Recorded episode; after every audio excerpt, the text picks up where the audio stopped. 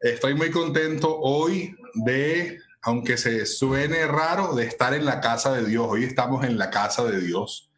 Yo estoy en la casa de mis papás, pero podemos decir que estamos en la casa de Dios porque estamos en su presencia.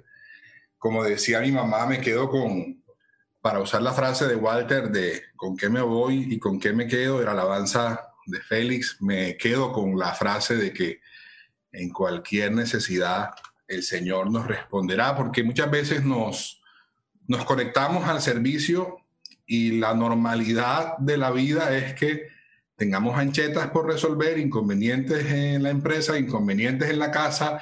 Esa es la vida, esa es la vida y no podemos pretender tener la vida resuelta para buscar a Dios, sino que hay que buscar a Dios en medio de la vida, en medio de la dificultad.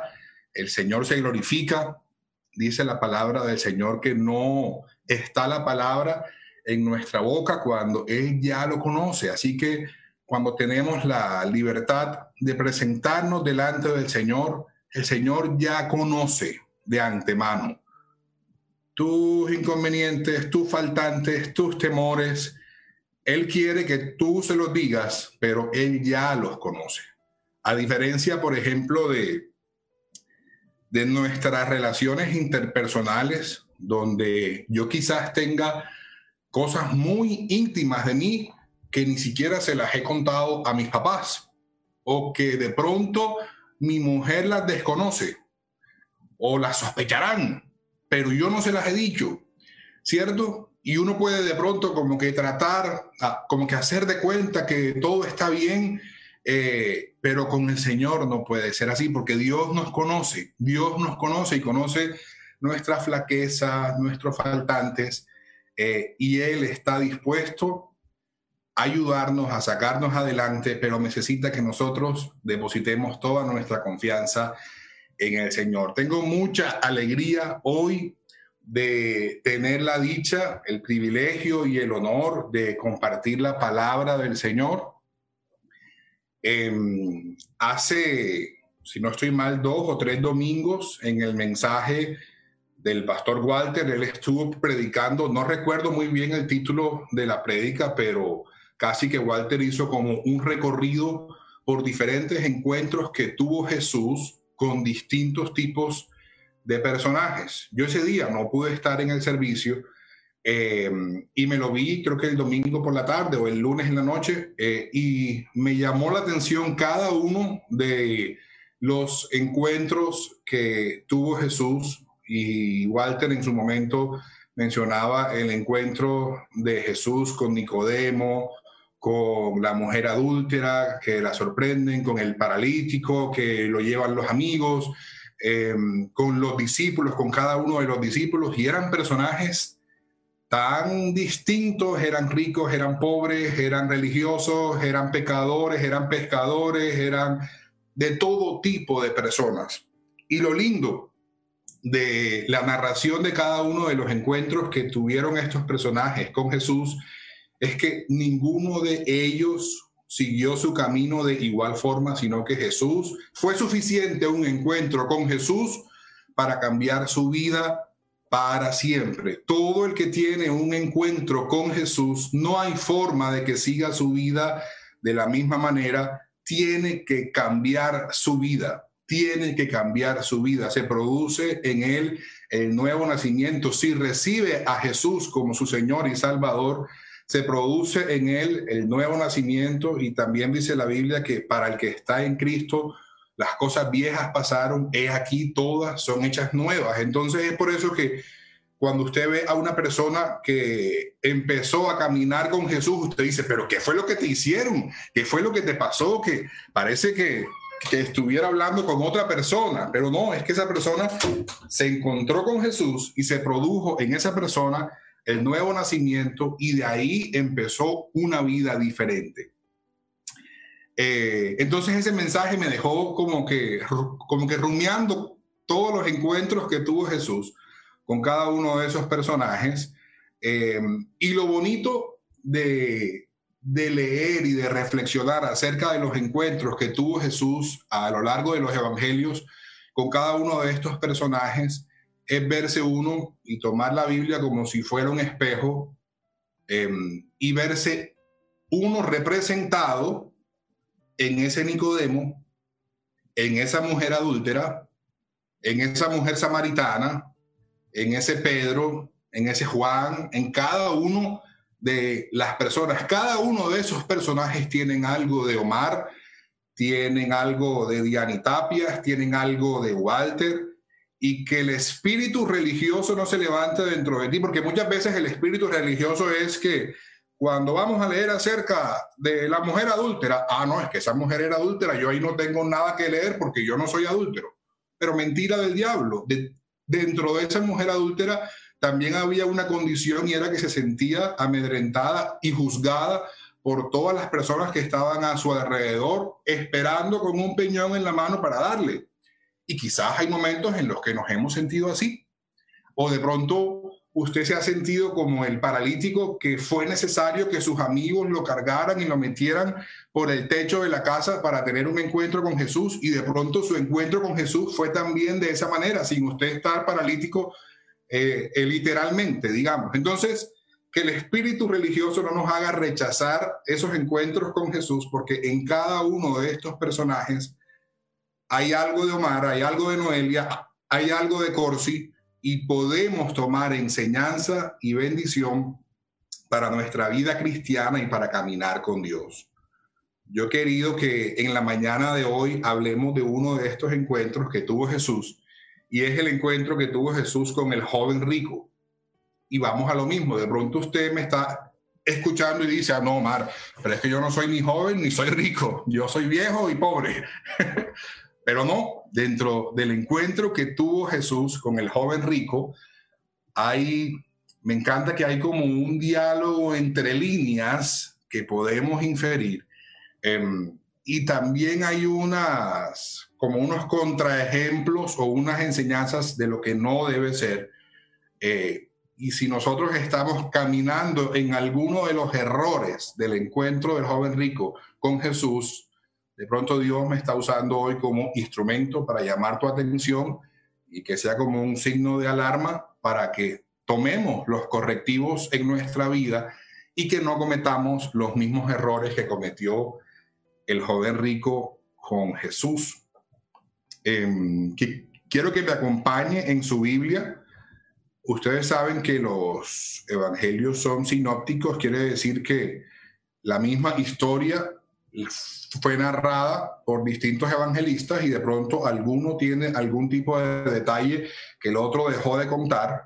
En particular, la historia del joven rico. Yo he traído aquí la lectura de Marcos y la lectura de Mateo. Desconozco si está eh, Juan y en Lucas, pero para efectos de la enseñanza, vamos a leer en el libro de Marcos, capítulo 10, del versículo 17 al versículo 22. Lo voy a leer en la versión Reina Valera 1960.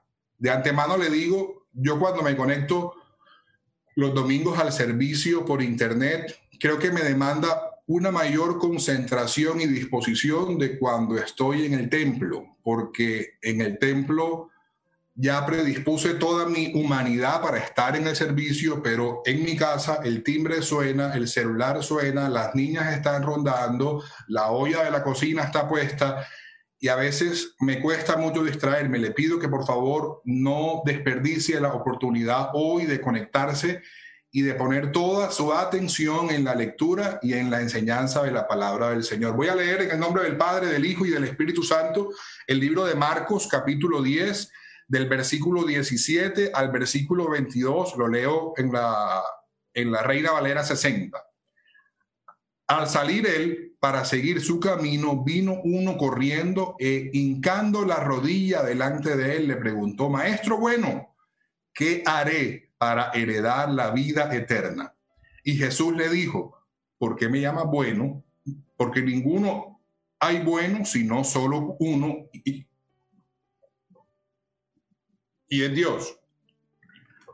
Los mandamientos sabes, no adulteres, no mates, no hurtes, no digas falso testimonio, no defraudes, honra a tu padre y a tu madre. Él entonces respondiendo le dijo, maestro, todo esto lo he guardado desde mi juventud.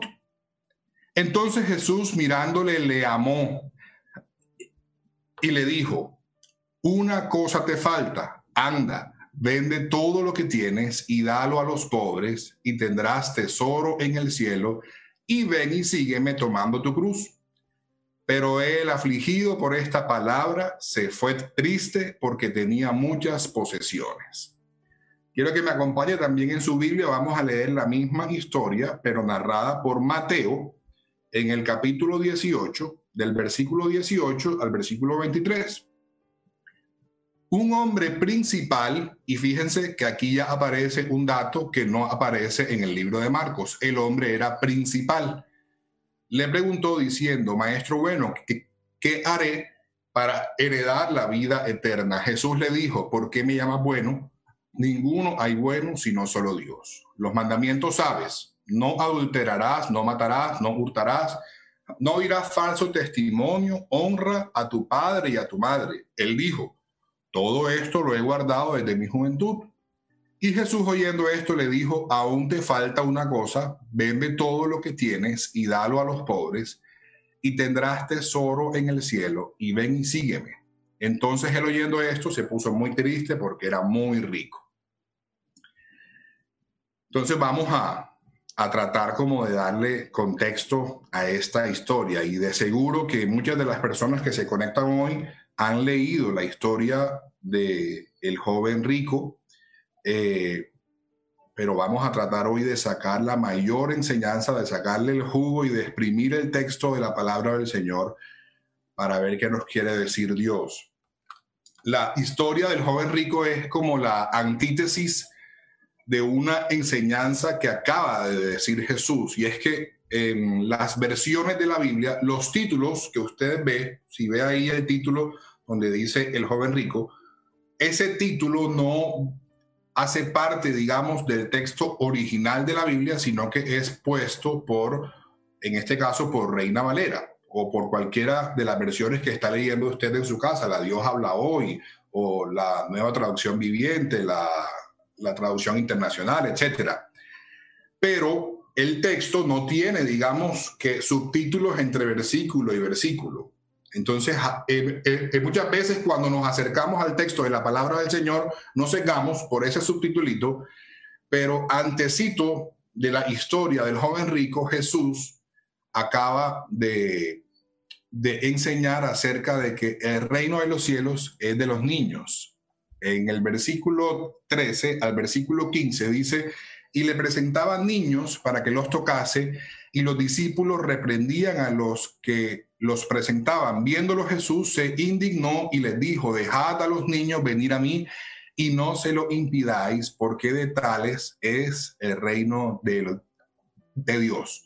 De cierto os digo que el que no reciba el reino de Dios como un niño, no entrará en él. Y tomándolos en los brazos, poniendo las manos sobre ellos, los bendecía. La historia del joven rico, a mi manera de ver, es la antítesis o el contraejemplo de lo que acaba de enseñar el Señor Jesús. Cuando Cristo dice que el reino de los cielos es de los niños y de los que son como niños, ¿a qué se estará refiriendo? No sé si usted puede de pronto por unos minuticos abrir su micrófono. Voy a dar ahí la oportunidad para que abran sus micrófonos y alguien me diga a qué se refiere Jesús cuando dice que tenemos que ser como niños para heredar el reino de los cielos. Entre otras cosas, humildad. exacto, la humildad. Enseñable, confiado. Enseñable y confiado, esa palabra me gusta. La pureza. De los... Sí, dime. La pureza de los niños. La pureza del corazón de los niños. Inocencia. Exacto, la inocencia. Transparencia. La transparencia. Sí, muchas gracias por ayudarme a sacar la enseñanza de por qué tenemos que ser como niños para heredar el la, La dependencia de los papás. La dependencia de los papás. Eh, eso es súper importante. Y eh, les quiero contar una anécdota que no estaba como dentro de mi libreto. Eh, ayer fuimos al parque con las niñas y con Noelia. Eh, estuvimos en un parquecito de estos que tienen los resbaladeros y toda la cosa, pero ustedes saben que dentro de los resbaladeros hay una serie de como de obstáculos y ellos se suben y se agarran y se guindan, se tiran. Y en un momento de esos, Morela se monta en, en el parquecito y cuando la veo está guindada de esta manera en una barra y está a cierta distancia del piso. Y por supuesto yo estoy abajo, sin avisarme y sin decirme nada, ¡pum! Se soltó de la barra y por supuesto yo la agarré. Y enseguida vino a mi mente este pasaje de la Biblia donde tenemos que ser como niños para heredar el reino de los cielos.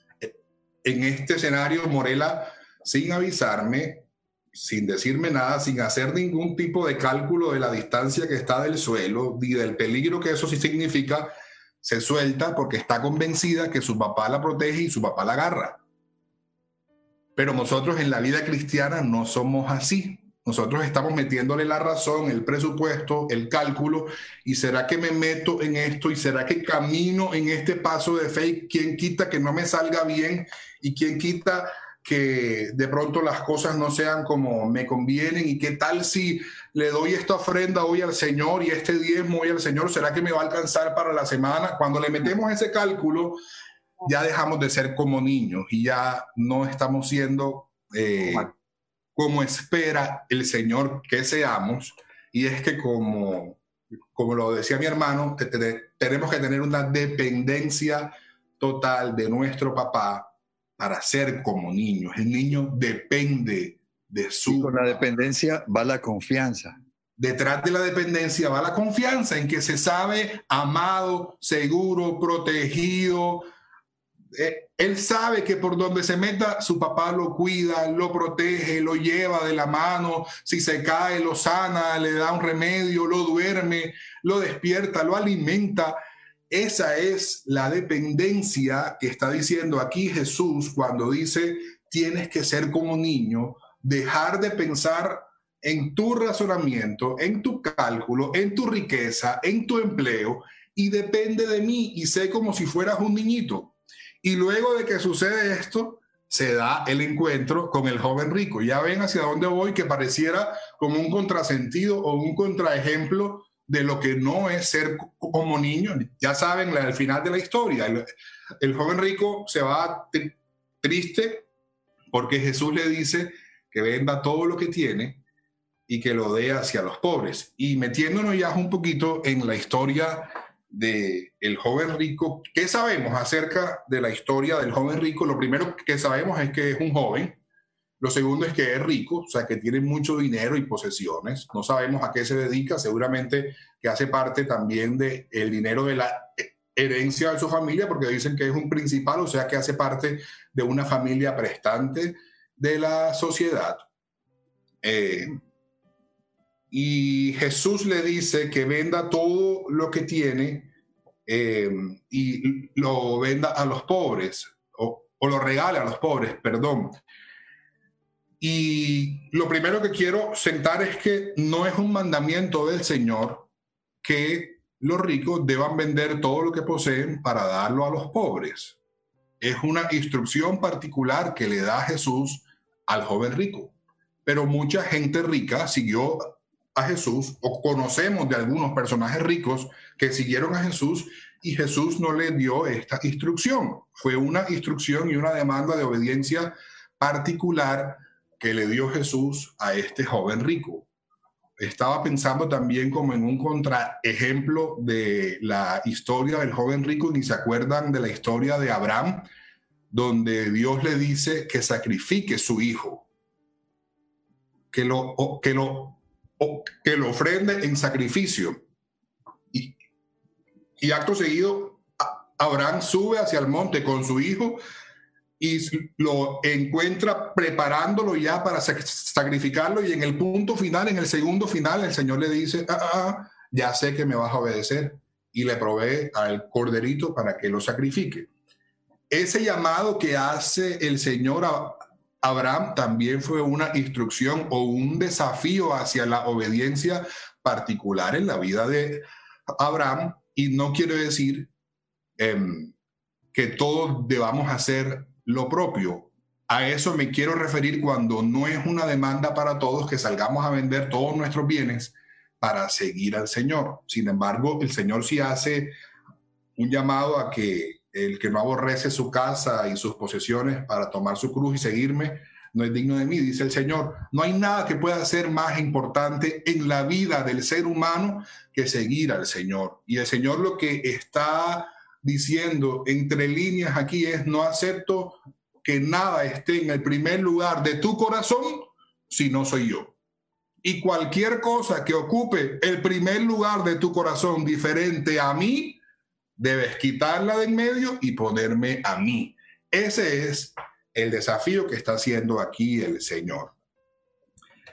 A pesar de que, de que este joven es rico, me gusta porque el joven rico dice ahí la historia que se acerca como que apresurado, hincándose delante del Señor eh, y le pregunta qué debo hacer para heredar la vida eterna. O sea que de antemano él se sabe rico, se sabe joven, se sabe de una familia prestante, pero él sabe en el fondo de su corazón que no tiene ganada la vida eterna. Él ya sabe, independientemente de la respuesta que le vaya a dar Jesús, él ya sabe que no tiene vida eterna.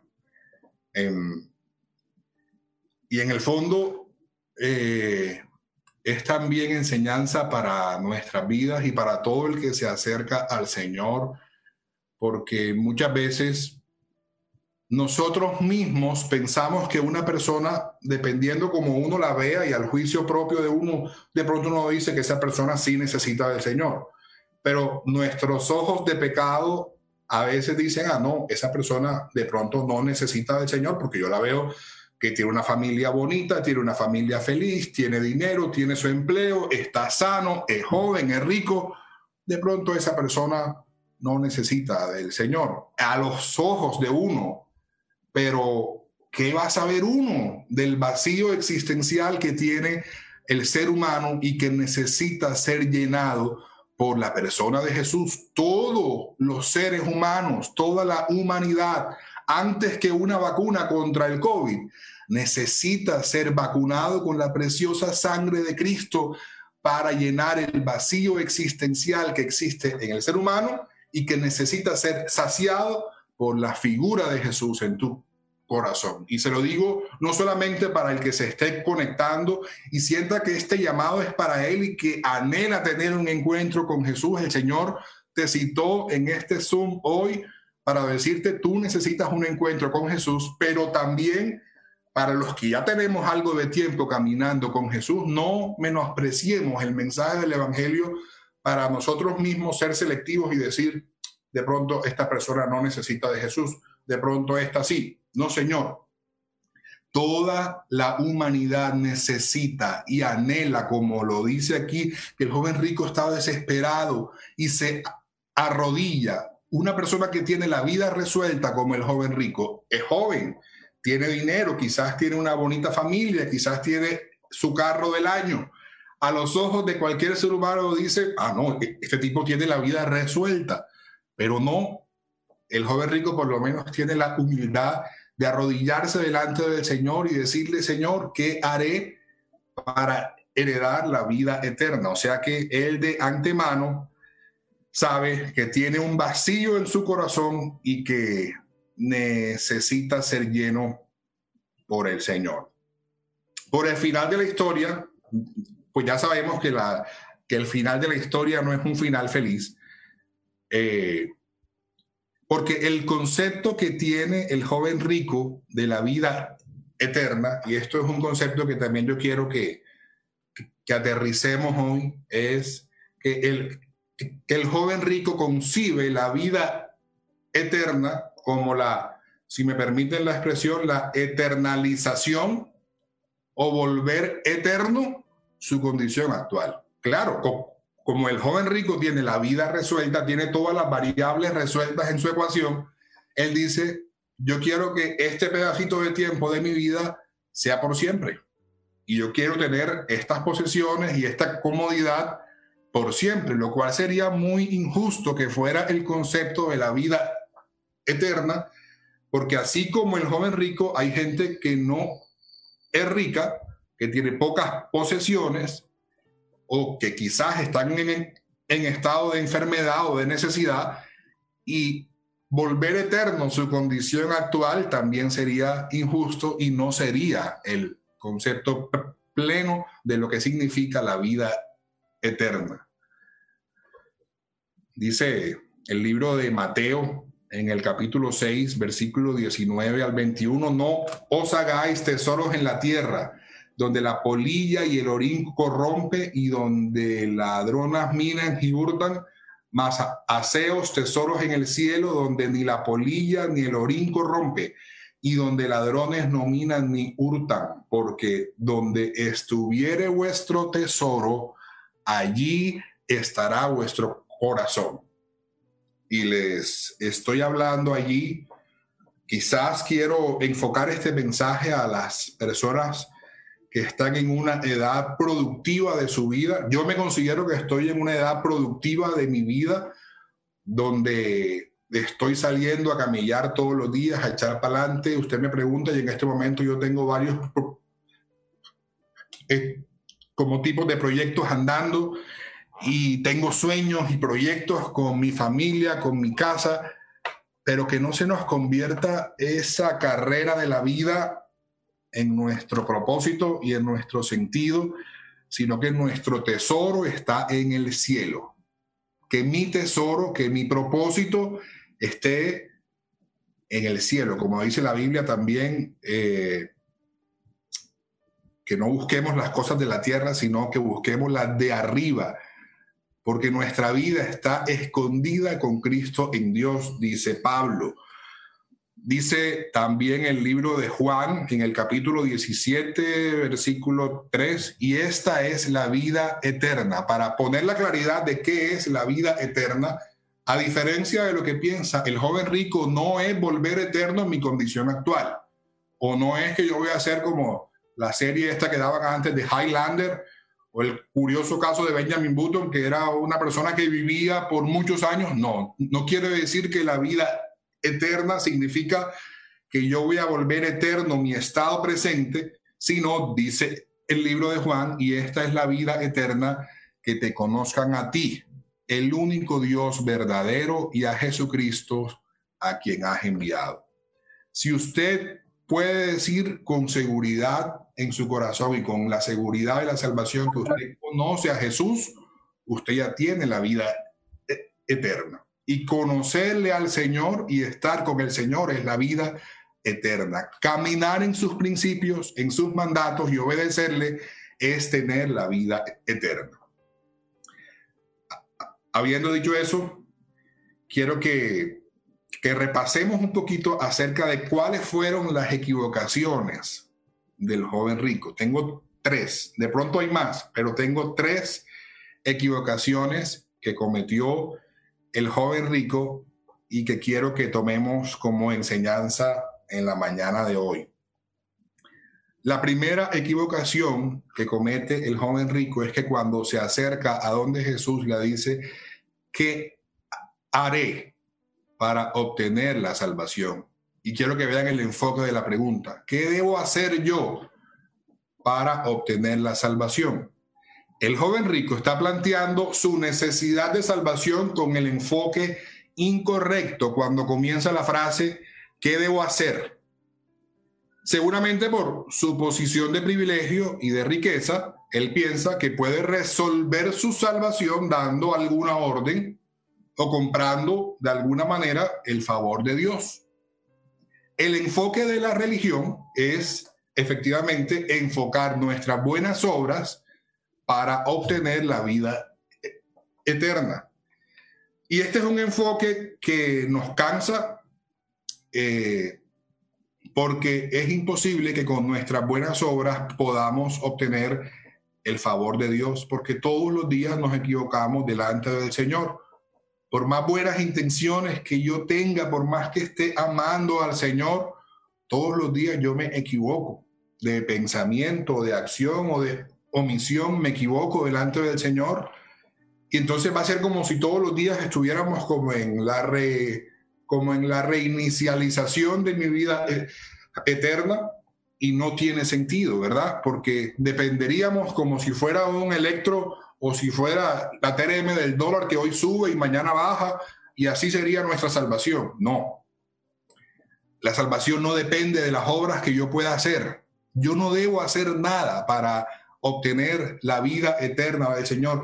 Si se quiere, si de algo dependiera de mí, depende de que yo acepte a Cristo como mi Señor y Salvador. Dice el libro de Juan en el capítulo 1, el versículo de, en el versículo 12, más a todos los que le recibieron, a los que creen en su nombre, les dio la potestad de ser hechos hijos de Dios. Entonces, ¿de qué depende? De que tú creas y aceptes a Jesús como el Hijo de Dios. Dice también el libro de Efesios en el capítulo 2, versículo 8 al 9, porque por gracia sois salvos por medio de la fe y esto no de vosotros, pues es donde Dios, no por obras, para que nadie se ignoríe. Porque si fuera por obra, fuera injusto, porque el joven rico, teniendo dinero, posición y poder, tendría más posibilidad de hacer buenas obras que una persona que se encuentra de pronto enferma en su lecho de muerte y con pocas posibilidades económicas, ¿verdad?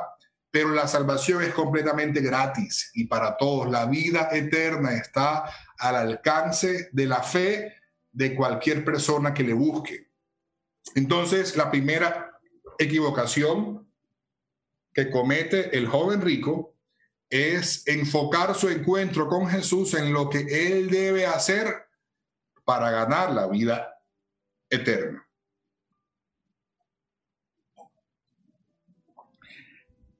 En segundo lugar, eh, y acto seguido, eh, en esta conversación tan interesante que hay entre el Señor y el joven rico, le dice eh, el joven rico al Señor cuando se acerca donde él le dice, maestro bueno. A lo que Jesús le responde, me encanta la respuesta de Jesús porque es contundente y muy sutil cuando Jesús le dice, ninguno hay bueno sino solo Dios. Si ven el cambio del enfoque? Para el joven rico, Jesús viene siendo un maestro bueno. maestro bueno es Mahatma Gandhi, maestro bueno es eh, cualquiera de los líderes del mundo contemporáneo, es un maestro bueno. Mi papá es un maestro bueno. Pero Jesús le está diciendo, ¿quién hay bueno sino solo Dios? Y Jesús le estaba diciendo aquí es, necesito que te cambies de enfoque y me subas de categoría porque yo no soy solo un maestro bueno, yo soy Dios. Y cuando le dice, ninguno hay bueno, sino solo Dios, aquí le está dejando por sentado dos verdades. La verdad de que yo soy Dios, le está diciendo Jesús, y la verdad de que tú no eres bueno ninguno hay bueno sino solo Dios, le está diciendo aquí Jesús.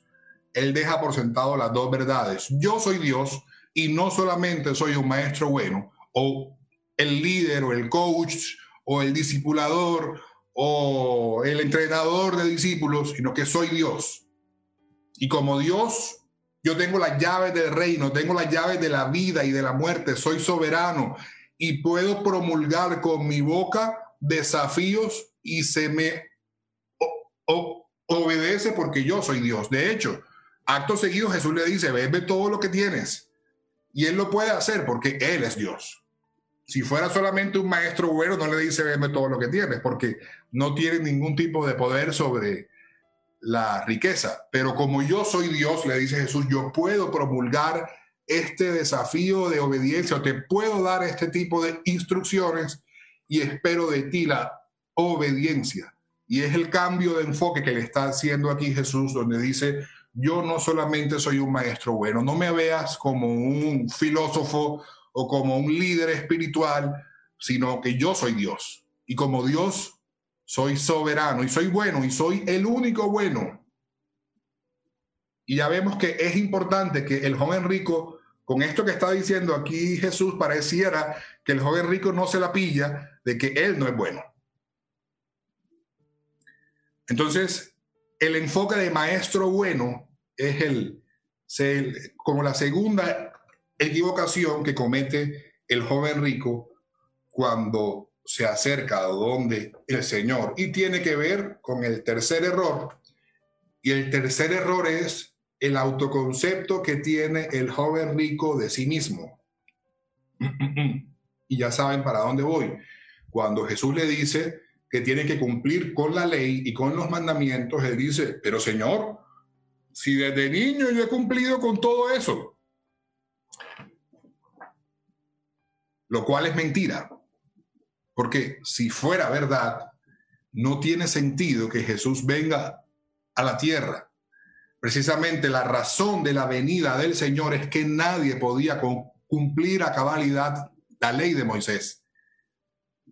Como que la vara estaba muy alta y nadie era capaz de cumplir la ley de Moisés. Dice en el libro de, en el libro de Romanos, Dice, no hay justo ni aún uno, no hay quien entienda, no hay quien busque a Dios. Todos se desviaron, a uno se hicieron inútiles, no hay quien haga lo bueno, no hay ni siquiera uno. Dice también en el libro de Romanos, por cuanto todos pecaron y están destituidos de la gloria de Dios. Es decir, aquí pareciera inofensiva la frase del joven rico, pero cuando él se autoproclama que ha cumplido con la ley, está prácticamente que aboliendo la razón de la venida del Señor, que era precisamente cumplir la ley y en la cruz del Calvario que ese sacrificio fuera suficiente para que todos nosotros tuviéramos el beneficio de poder llegar al Señor aceptados y justificados, porque el Señor ahora nos mira a través de eh, el lente del sacrificio perfecto de Jesús. Entonces, el tercer error del joven rico es el autoconcepto que él tiene de sí mismo. Cuando él le dice, yo he cumplido la ley. Y era mentira. Seguramente que algo malo tiene que haber en el corazón del hombre. De eso bueno no van tanto, dice el dicho. Por más buena que usted vea a una persona, esa persona tiene pecado en su corazón y así sea por omisión o por pensamiento, esa persona peca y se equivoca delante del Señor y tiene que proceder al arrepentimiento de sus pecados delante del Señor para ser aceptado como, como, hijo de Dios. Quiero que, que pasemos a las aplicaciones. Ya hemos compartido acerca de las equivocaciones de el joven rico, pero ¿cuál será la enseñanza que tiene Dios con nosotros al, al exponernos hoy? Y vuelvo a lo que decía en un principio, que veamos la Biblia como si fuera un espejo. Yo quiero que usted empiece a hacer un acto de reflexión y a ver estos errores del joven rico, cómo de pronto encajan con perspectivas erróneas que tengamos de Dios, de la vida eterna y de nosotros mismos. Son los tres errores, ¿no? El, el falso concepto que él tiene de la vida e, eterna cuando piensa que es por obras y cuando piensa que es la, la eternalización de su condición presente. El enfoque también errado de acercarse a Jesús diciendo que es un maestro bueno cuando Jesús es Dios. Y el tercer error es eh, la equivocación que él tiene de su autoimagen cuando se considera bueno, se considera perfecto. ¿Para qué Dios? Si yo soy bueno, si soy perfecto, es el enfoque del joven rico. ¿Por qué no empieza usted un poquito a examinarse como en estos tres estadios distintos? Eh, de pronto, ¿en a qué tiene que, que corregir en su vida? En donde de pronto se está pareciendo al joven rico. ¿Qué concepto de pronto es el que tiene usted acerca de la vida eterna o acerca de la vida abundante con Dios? De repente estamos en una carrera por la vida pensando que la vida abundante del Señor es tener resuelto a la casa, carro y beca. Y esa no es la vida abundante que Dios te quiere dar. Dios es más que un carro, que una casa, que una beca y universidad garantizada para tus hijos y una familia feliz. Dios es más que eso.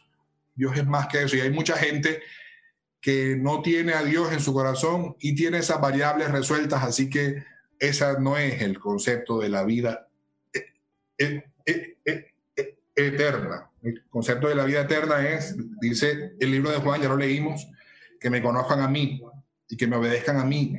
Ese es el concepto de la vida eterna. Cuando tú puedes caminar con el Señor, caminar de la mano con el Señor, tomar su palabra y tomar en ella enseñanza, corrección y seguridad de salvación para ti y para tu familia. Ese es el concepto de la vida eterna. ¿Qué concepto es el que tienes acerca de Jesús? De repente te encuentras en este Zoom eh, y de pronto para ti Jesús sigue siendo un buen líder o sigue siendo un revolucionario o sigue siendo un buen maestro como lo era para el joven rico. Pero Jesús es más que eso y Jesús es Dios. Y cuando decimos que Jesús es Dios es porque es Dios y ejerce señorío y soberanía sobre mi vida y puede hacer demandas de obediencia como la que le hizo al joven rico o como la que le hizo a Abraham cuando le dijo, dame tu hijo. Dios puede en cualquier momento hacer cualquier desafío de obediencia y yo creo firmemente que Dios tiene eh, mandatos e instrucciones o mandamientos en general para toda la humanidad, pero instrucciones específicas y desafíos de obediencia específicos para cada ser humano. Y cada quien lo sabe. En su encuentro con el Señor, cada quien sabe a qué me refiero con esos desafíos de obediencia. Y de repente usted está aquí escuchándome y está pensando en esa lucha que tiene por obedecer al Señor en algo muy particular, donde Dios le ha dicho algo muy particular a su vida y necesita que el Señor le ayude y le revele para que usted pueda caminar con Dios en ese paso de obediencia. ¿Qué tanto estás escuchando la instrucción de Dios? Dios tiene instrucciones en general y otras que son particulares para nosotros. Y por último, ¿cómo te va en tu autoconcepto? Y aquí sí quiero eh, enfocar esta parte a las personas que tengan tiempo de caminar con el Señor, porque se levanta en nosotros el fariseíto. Y el fariseíto nos dice por dentro de nosotros, ah, no, es que yo tengo 20 años de caminar con el Señor, ya yo soy bueno, ya yo soy perfecto. Y ojo, que es la estrategia del enemigo para no ser como niños, o sea, no depender del Señor. El Señor está anhelando que sus hijos dependamos de Él en todo. Y cuando se levanta ese fariseíto que sabe ya cómo funciona esto de caminar con el Señor o que servirle al Señor es como, como, como las tablas de multiplicar que ya me las sé o como cualquier fórmula matemática, el Señor no funciona así. Y el Señor no lo encasillamos en fórmulas matemáticas. Dios tiene llamados y demandas de fe para cada uno de sus hijos. En esta parte del autoconcepto, cuando estaba tomando mis apuntes, el Señor me recordó también otra parábola que se encuentra en Lucas 18, versículo 9. Quiero que la busque en Lucas 18, versículo 9.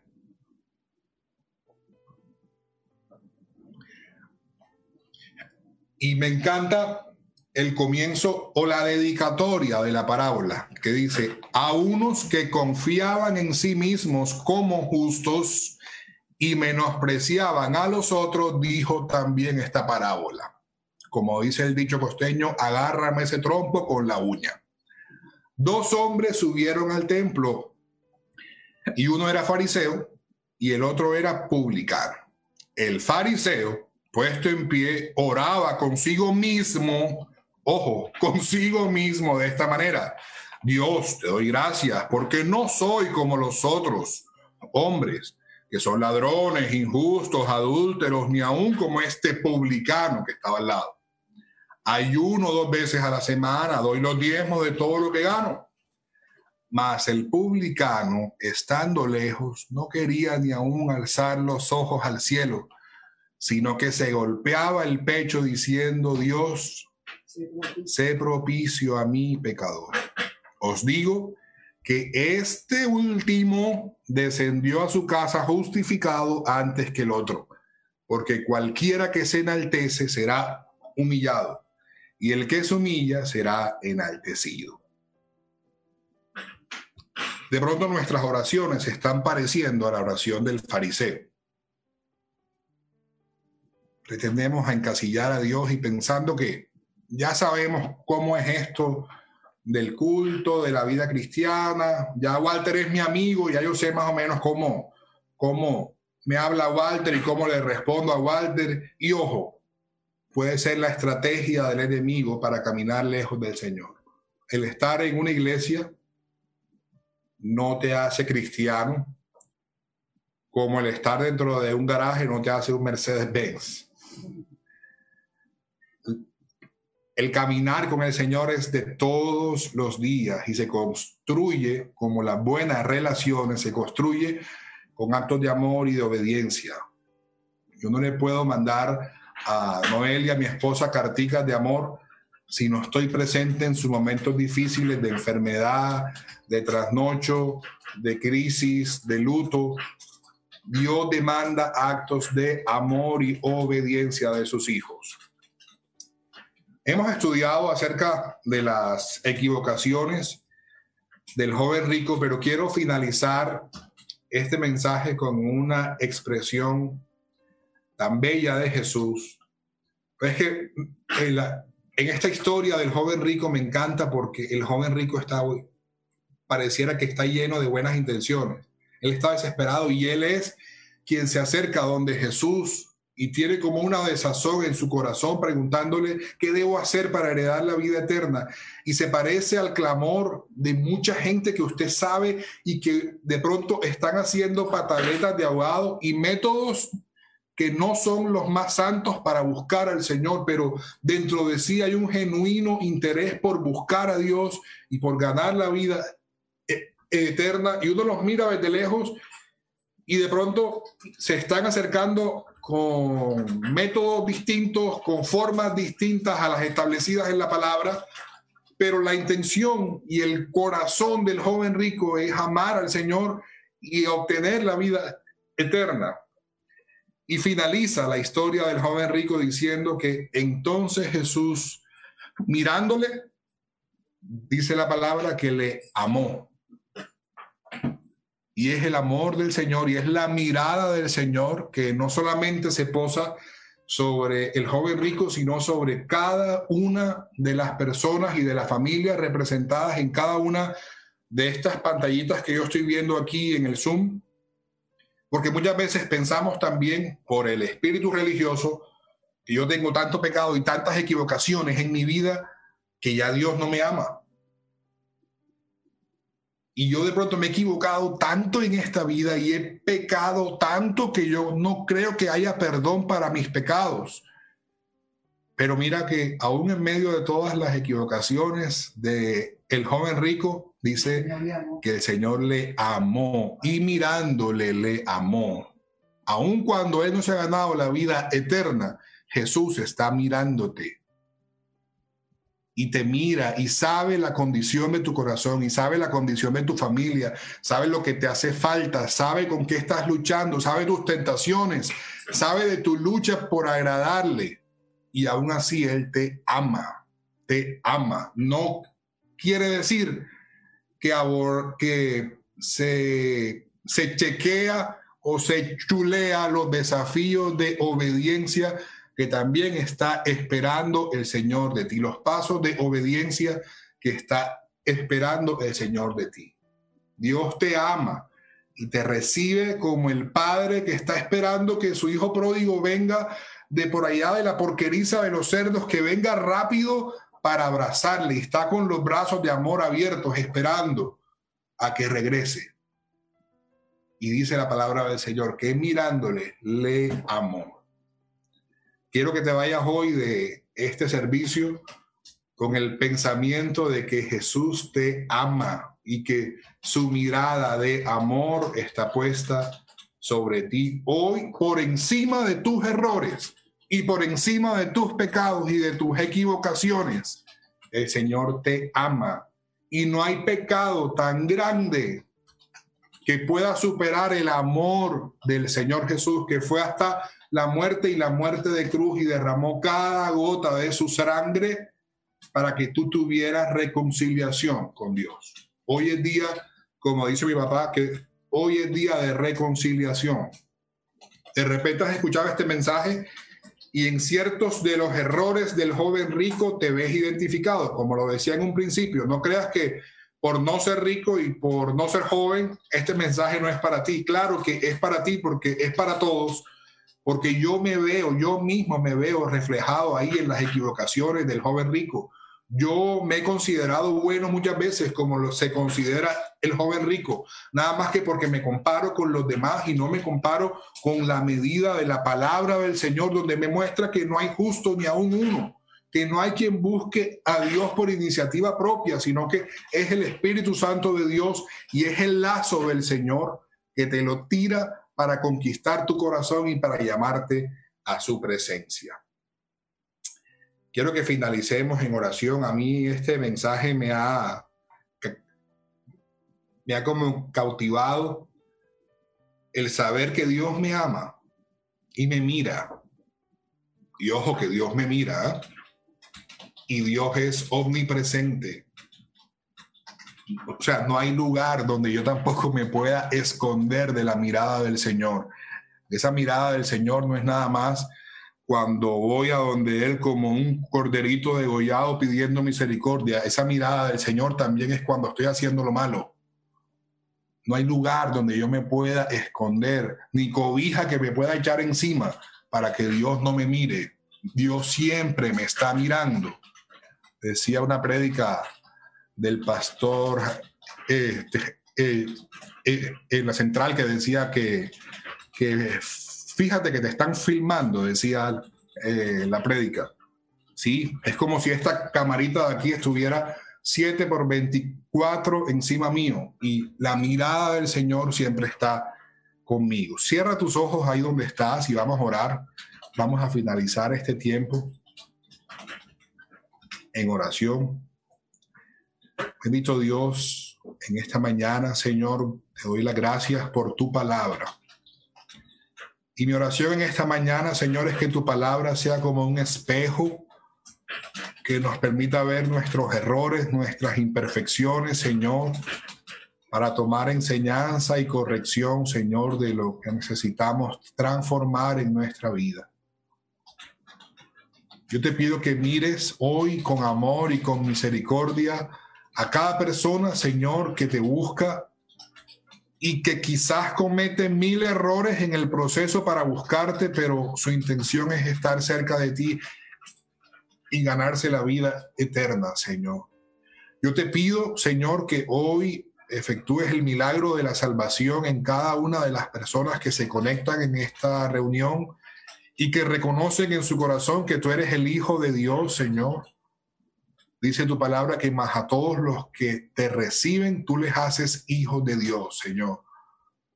Hoy yo quiero ser tu hijo, Señor, y que tú me recibas y me abraces, Señor, aún con mis errores, de los cuales me arrepiento, Señor. Y te pido que nos ayudes también a tener una justa medida de nosotros mismos, Señor, para no ser como este joven rico que se consideraba bueno que te veamos a ti como Dios y como Señor y no como un maestro bueno. Tú eres Dios y Señor de mi vida. Tú tienes el control sobre mi finanza, sobre mi familia, sobre mi, sobre mi empleo, sobre todas las variables de mi vida. Tú eres Señor. Y dispones de mi vida como tú lo consideres, Señor. Y ese es el precio y la cruz de ser tu discípulo. Yo te doy la gracias, Señor, por la oportunidad hoy de compartir tu palabra. Te pido que bendigas a cada familia de Casa Viva y que tu palabra, que sea tu palabra viva, la que siga, Señor, enseñándonos y haciéndonos corregir la vida contigo, Señor. Yo te alabo y te bendigo, Señor, y te agradezco, Señor, la oportunidad de bendecir tu nombre junto con mis hermanos. En el nombre de Jesús. Amen.